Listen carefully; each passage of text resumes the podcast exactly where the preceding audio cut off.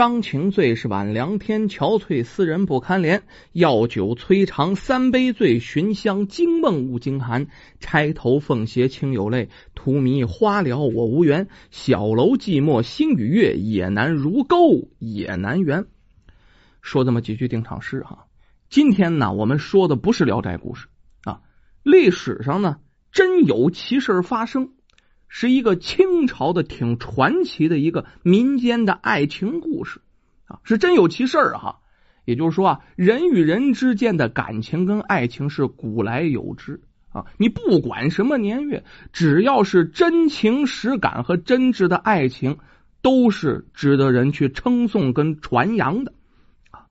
那么咱们闲言少叙啊，书归正传。这个故事发生在清朝的乾隆年间。杭州城有个秀才姓马呀，叫做马林呐。这个马林长得呀清秀高大，一副国字大方脸。按现在说呀，是一个白马王子。整个杭州城待嫁姑娘啊，没有不想嫁给他的呀，追星一般的追他，都喜欢他。人长得好看，还有学问，你说谁能不喜欢呢？有这么一日，杭州城举办了一次书法大赛。哎，这参加的人呢，可挺好，不限男女，只要是书法写得好，就可以入围争夺奖项。有这么几个奖啊：楷书奖、隶书奖、行书奖、草书奖、篆书奖。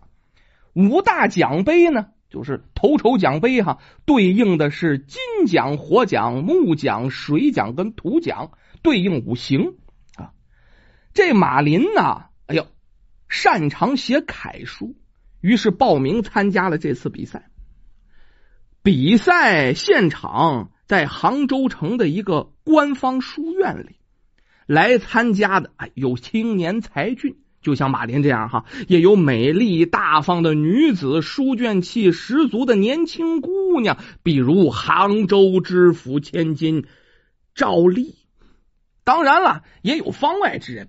咱说这个和尚老道也有这个写字写的好的，这里面也有一个仙风道骨的道士。我们着重点这三人，为什么呀？之后啊，这故事都是按照这三个人为中心发展起来的。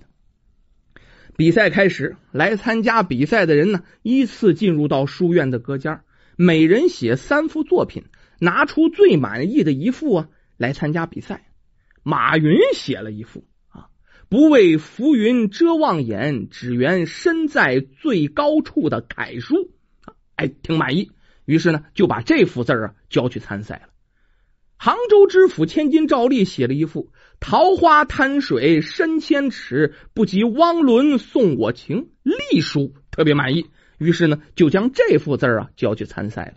咱们之前提的那个老道啊，四十多岁啊，他写了一个什么呢？独钓。寒江雪，孤舟蓑笠翁，这几个字他觉得写的不错，是草书哈。拿着这几个字去参赛了。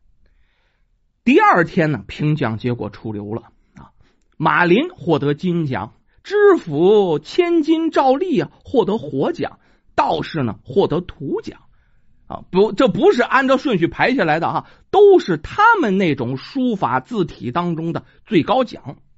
这三个人呢，同时登台领奖。颁奖的杭州知府赵峰，马林从赵知府手里啊接过奖项，看了一眼知府大人，又看了一眼站在身旁的赵丽。恰巧这个时候啊，这位赵丽赵小姐也看着马林。哎呦喂，四目相对，顿时是噼里啪啦直出电火星子。火花四溅呢，啊，都容易被电着。站在台上的道士啊，也看在眼里，深谙世故。知府大人也略有察觉。那俩人来电了。马林呢，一会儿马上回过神来了，哪能总这么盯着呀？这在台上啊，对台下的观众挥手啊，对大家致谢啊，感谢大家呢，来欣赏这书法作品。赵丽呀，接过父亲颁的奖项，脸上也露出自豪的微笑。我替父亲争了光了呀！啊，作为女人呐，我写的字儿高过好多别人，这也是非常脸上有光的事儿。只有这道士接到奖项的时候，脸上没什么表情，镇定自若。他没把这个奖啊看得很高，哎，只是觉得呢这次活动举办的很有意义。这次杭州城的书法比赛也就就此落下了帷幕。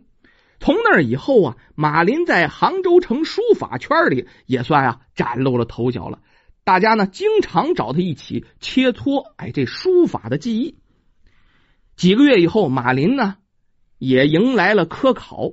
如果一切顺利的话，考中个举人好像不费什么事儿。因为啊，这马林平常是颇有才学，比他同科的人那强的可不是一星半点有这么一天。马林到附近的道观去散心，哎呦，碰巧遇上了在这书法草书比赛中得到图奖的那位道士，俩人一同登过台领过奖啊，互相认识。这次两个人一见，那叫相见甚欢呐，都是同道中人嘛。于是就在道观的茶室里品茶、谈论书法啊，谈论艺术。俩人啊正聊呢，怎么写这书法呀，能写出那种意境来？营造意境是通过什么来营造的？哎，正谈论这个的时候啊，茶室突然又走进一个人来。两个人仔细一看，这不是旁人呢，原来是杭州知府千金赵丽。哎呦，这都认识啊，于是纷纷起身回礼呀。这道士说：“哟，知府千金，请坐。”赵丽呀，看着马林坐下来了。之后便开口说道：“这今天真是荣幸啊，能够在道观里撞见马秀才小女子见过了。”说完，脸上露出喜悦的笑容。这时候道士知趣儿，突然站起身来，开口说：“啊，贫道有事儿，先离开一会儿。你们俩先在这里品茶聊天我一会儿啊再回来。”这是懂事儿，道士多明白事儿啊，让一个空间。给你们俩自己说说话。两个人目送着道士走出茶室啊，这赵丽就开口说话了：“这考举人的日子已经临近了，看来马秀才已经准备好了考试的事宜了吧？”啊，这马林看着赵丽先开口说话呀，当然了，呃呃，此次势在必得啊。这赵丽听完以后说了一句。呃，有些男子气概，不知敢不敢和我打个赌啊？这马林回复说：“呃呃，如何赌？赌什么呀，小姐？”哎，赵丽眼珠子一转，说：“呃，如果你能考中举人，我就嫁给你，如何呀？”说完这话，赵丽也是满脸通红。马林看着赵丽说：“这这这，此话当真？当真？”马林脸也红了，可是他求之不得呀。赵丽回复：“千真万确。”声音虽然不大，可是让这马林激动万分呐。马上跟了一句：“一言为定啊！”你说这起子生怕这赵丽听不见呢啊！说完了就跟领了圣旨似的啊！这咱俩可说好了啊，咱可不许翻车了哈！起身就辞别了赵丽，我得回家看书去喽。这马林走后啊，茶室的墙突然打开了。原来这茶室啊后面有个暗门，道士缓步从里面走出来了。嘿嘿，他已经知道了一切。哈哈哈。道士走开啊，也真就是为了成就这顿有情有义的避人儿啊。第二个月，马林参加了科考。哎呀，发誓发的挺好，可是落了榜了。这天心中正郁闷的时候啊，又走到道观。这时候，你看那位道士早在道观大院打太极拳等他来呢。道士看见马林闷闷不乐，开口就说：“马秀才是不是科考落榜了？”马林三步并作两步上前呢，拉住道士：“呃，道兄能否借一步说话？”道士说：“那咱就茶室去聊聊吧，继续那茶室上回咱聊天那地方啊。”到了茶室。马林的几杯茶下肚之后啊，长叹一声：“唉，我是被人下了泻药啊！科考那天进考场后，肚子就开始不舒服，就剩拉肚子了。考卷我只答了一半啊。”道士一听啊，非常淡定。你知道谁在陷害你吗？知道啊，昔日同窗好友李明云呢。科考前一天晚上，我们一起吃过饭，可能是在汤里给我这下了泻药了。这道士啊，还是那么平淡，就问：“你们是无话不谈的好朋友吗？”马林使劲点了点头，哈。突然想起来，那天从道观走后啊，我和李明云喝酒，这这喝酒也搭着多喝了两杯，我把和赵丽相约之事我说漏了嘴了。道士啊，瞟了马林一眼，嗨，这就对了。此人父亲可是县令啊，而且舅舅还是苏州知府，他早就对赵丽起了心思了。听说呀，他这次考中举人后，就会向赵丽提亲。一听道士这么说，马林是满面愁容啊，看着道士道长，您怎么会知知晓此事啊？等过些日子你就知晓了。道士话音刚落，哎。赵丽赵小姐又一次飘然而至，走到了茶室门口，说道：“道长，此言千真万确。”说话非常嘹亮啊！啊，马林一看见赵丽，嗨，没脸见他呀！小姐，我让您失望了呀。可是你看赵丽脸上啊，根本没有什么失望的表情。嗨。这一次啊，马秀才，你是遭人暗算呢。嗯，科举之事需从长计议，希望此次见面之后啊，你断绝与那些猪朋狗友、不仁不义之辈的交往啊。出了这事儿啊，马秀才，我觉得呀，对你呀也不是什么坏事，让你真正的认识了人心的可怕。他日若中举当官，也就能如鱼得水了。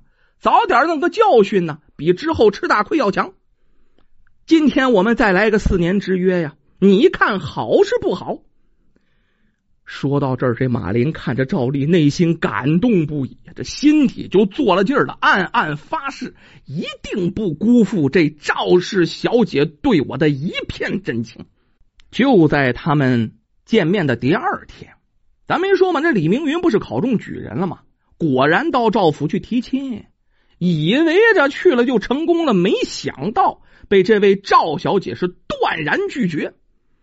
这头赵小姐苦苦等着马林，马林那头呢，终日苦读啊。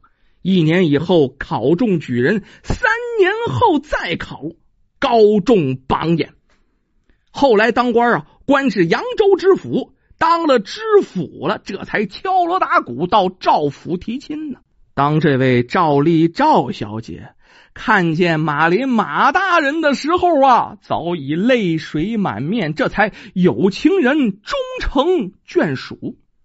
此后啊，马林为官有道，为百姓办了许多实事，也得到了朝廷的认可。几年以后，官至巡抚，这一辈子过的是幸福安康。